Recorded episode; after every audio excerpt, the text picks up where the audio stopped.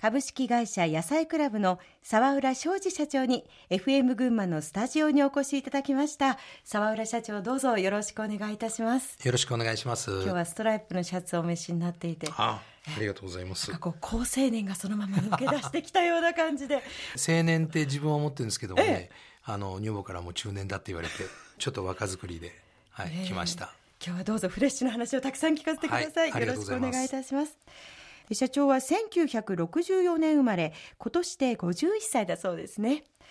今野菜クラブの社長とご紹介したんですけれども、はい、グループ会社も含めて5社あるんですよね。そうですね。今ですね紹介していただいた野菜クラブっていう会社は農家の方が74名加盟してまして、はい、その人たちが生産した野菜を販売する窓口業務をしている会社なんですね。それからあのグリーンリーフっていう会社なんですけれども、このグリーンリーフが全ての母体になっているんですが、私の父親が創業して、はい、私が農家の2代目で今やっているんですけれども、有機こんにゃくや、それから白菜、ブロッコリーなどを生産して、その生産したものを自分の会社の中に工場がありまして、はい、そこで板こんにゃくや白滝、うん、冷凍野菜とか漬物にして全国のスーパーさんや生協さん、はい、そういったところに販売している会社です。それからですね、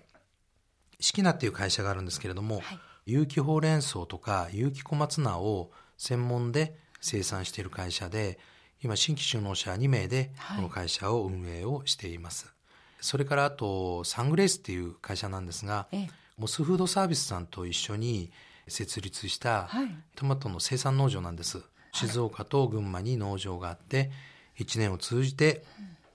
トマトを生産して販売をしております。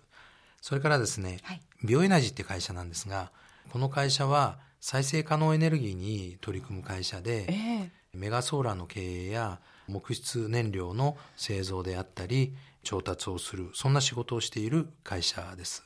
でもともとは社長から今ご紹介があったように、はい、ご実家が農家だったということですね。そうですね。はい、何を作っていたんですか？当時はですね、まあ、こんにゃくも作ってましたけども、えー、アスパラとかうどとか、大根とか、うん、で、養豚もあの、やってました。で、高校卒業して、もうやはりお家に入ろうというふうにすぐ決めていたんですか？農業をやるっていうのは、もう小学校の時からずっとそうに思ってましたし、えー、中学卒業する時の作文にもそうに書いてあったんです。なんかこのご自分で楽しいなって思ったきっかけなんていうのが覚えていらっしゃいます？まず両親がね農業に対してネガティブなこと言ってなかったですよね。役所は面白い農業面白いってね。えー言ってたから面白いもんだと思ってました。えー、はい。その社長が会社に入られて、お家に入られてですね、はいはい、変革の端緒というのは何だったんですか？その頃はまあ普通に農家をしていたわけですよね。うんうん、そうですよね。えー、まあ昭和の時代は本当にだから両親と私と3人で、本当に典型的な家族経営の農業やってました。うん、はい。で、ちょうど昭和の時代が終わる頃になると、あの、ガットウルグワイラウンドっていうのがあったんですよね。米とか牛肉とかオレンジの自由化をするとかしないとかっていう、はい、そんな、あの、貿易交渉だったんですけれども、えー、それと、こんにゃくの相場の暴落っていうのがあったんですよ。こんにゃく相場って、えー、あの、バブルの頃ってすごく高くなったんですよね。はい、こんにゃく御殿なんていうのがあちこち立ったりですね、えー、えー、そういう。景気が良かったんですね。景気が良かった時代があって、うん、で、その時に、うちは、あ、こんにゃくは儲かるんだからもっと増やそうって増やしたんですよ。えー、で、増やし切ったところで今度はこんにゃくの相場が暴落して、まあそんなことがいくつも重なってですね、はい、まあそのまんま、うん、あの、同じやり方で農業やっててもこれ将来ないなっていうことで、はい、で、その時になんでその農業を続けられない状況になってるんだろうというふうに思った時によくよく考えたら、やっぱり自分で値段を決められないんですよ、農家って。農産物ってみんな買う人が値段を決めて、うんはい生産者っていうのは生産するだけで値段決められないと。これはもうそんなことやってたら自分の将来ないなと思って値段を決められる農業をやろうってその時思ったんです。値段を決められる農業ですか？はい。で、目の前にあったのが、こんにゃく芋だったんですよね。えー、こんなにこんにゃくの芋が安いのに、スーパーに売ってる板こんにゃくの値段全然変わんないぞって。じゃあ板こんにゃくにすりゃいいんだっていうことで、それでこんにゃくの加工を始めたんです。あ、そうですか。でもそんな簡単にできるものですか、はい、まず設備投資ももちろん、ね、そうなんですよ。必要ですし。そうなんです。農家でもそういうこんにゃく作りをしている方々がいましたので、はい、見学行かしてもらって、ええ、じゃあうちもそういう機会を入れなきゃなんないなって思ったんですけど、はい、そのお金がなかったんですよ。一番大変な時期ですもんね。そうそうそう。で、機械が買えなかったのが良かったんですよね。え、どうしてですか？それは。どうしようかって考えた時に、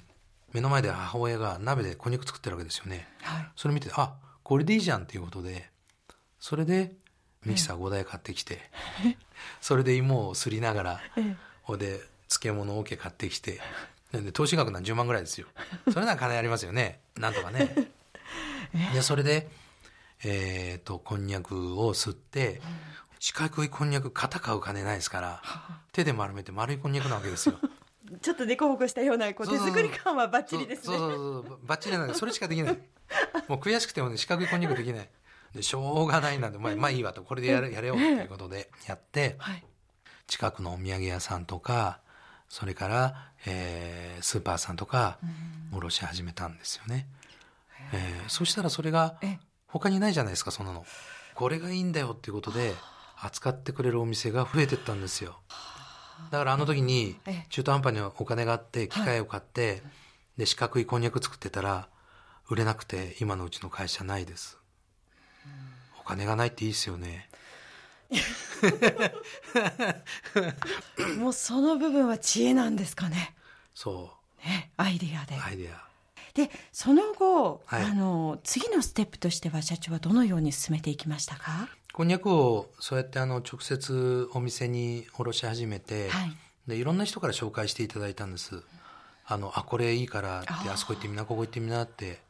で、そこで商談をしていた時に、えー、そのあるお客さんから、こんにゃくって農薬たくさん使うんですよねって言われて、そこはもう農薬を使わない食品を販売している会社だったんで、うん、もう売りたい一心でね、いや、使わなくてもできますって言ったんですよ。え、今までやったことがないことですか？そうそうそうでもなんとなくできる可能性あるなっては感じてたんでそうに言ってきたんですが、うん、で帰ってきてからその実際に畑で本当に農薬使わずに始めたんですね、えー、そんなにすぐできるものではないですよね。まあいろいろとネギ植えたりねいいと思うことは何でもやってみて。成功したんですか？それが成功して、えー、あの成功しましたって報告に行ったら、えー、その会社ラディシュボヤさんが畑確認来たんですよ。はい、で見たところ周りにいっぱい野菜があるじゃないですか。うん、あこここんなに野菜ができるところなんですか。こんにゃくができるんだったら野菜も物屋でできないですか？って言われて、えー、それで始まったのが野菜クラブなんです。えー、野菜クラブは当初何人でスタートしたんですか？3人なんですよ。3人で、はい、それ社長のほかはどういった方がメンバーだったんですか？あの私の同級生と、それから同級生のお兄ちゃん。で10人ぐらいに声かけたんですよね、えー、こういうんで一緒にやらないかって10人ぐらい声かけたんだけどどうでした？集まったの3人だったんです。でどういう人が集まったかっていうと、えー、もうね農業やめようっていう3人が集まったんです 言い方悪いけど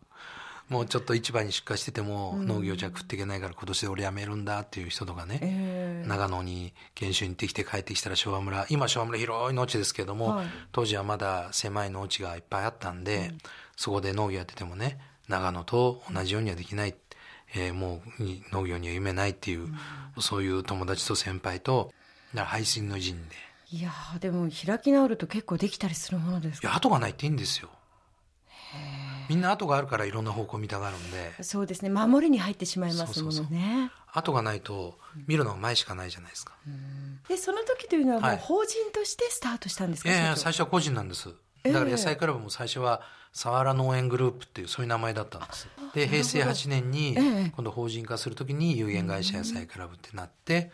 でのその後平成14年かな、はい、株式会社野菜クラブってなってたんですね。そんな中ですね、えー、事業拡大の転機というのはどんな時に転機が訪れましたか、ちょうど野菜クラブが仲間も徐々に増えてきて7名ぐらいになった時ですかね、うん、レタスの生産が増えてきて、はい、販売できる先を増やしたいっていう、えー、そんな仲間内で話があったんですね、うん、その時にたまたまあの日本農業新聞っていう新聞があるんですけれども、はい、その中にモスフードサービスがハンバーガーに挟む野菜を自社仕入れに切り替えると有機野菜に切り替えるので、えー、そういうものを生産している農家を今探してるっていうそんな記事があったんです。それでモスフードの本社に電話をして、えー、そこに行ってですね、はい、いろいろと話をして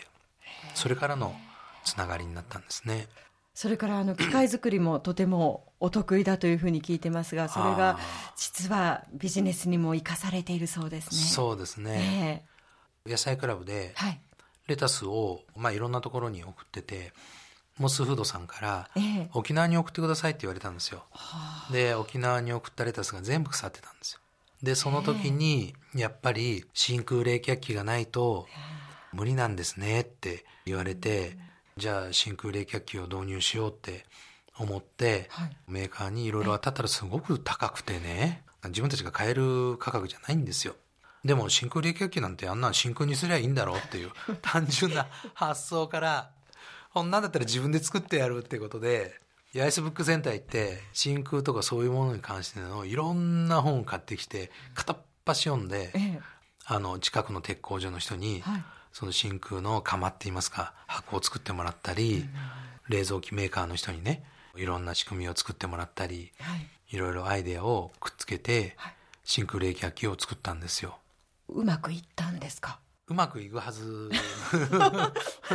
なんですよ。1000万というお金をかけてそれがパンになるわけですから。1000万ですか、うん、で仕上がってさてやるぞと、はい、その冷蔵庫の中に22度ぐらいのレタスを入れてスイッチを入れたら機械が回り始めたでしょ、うん、で温度計が23度に上がってったんですよね。血の気が引くっていうのはこういうことかなと思ってあらと思って1000万円が。そうそうこれ である真空度になったらスーって下がってきてこれで4度になったんです。勝負師ですね社長。いやいや勝負師もあのね結構堅実にやってるつもりなんですけどね周りの人はそんなふうに見てくれるんですかね それで沖縄に送れるようになったんですよ。それではまだまだお話聞きたいところなのですが、えー、ここで一曲お届けしたいと思います、はい、社長に思い出の曲を選んでいただきました、はい、岡本真代さんのトゥモローだそうですが、はい、これはどうして心に残ってる曲なんですか、ね、そうですね。あのこんにゃくを作り始めて、はい、東京都内のスーパーさんにも卸すようになって、えー、ちょっとこんにゃくを植えてる最中ですね。午後一番ぐらいかな、うん、そのスーパーの専務さんから売ってるこんにゃくが溶けてるよっていう電話かかってきてですね、はい、ちょっとこれから東京行ってくるって手と顔だけ洗って行ったわけですよ。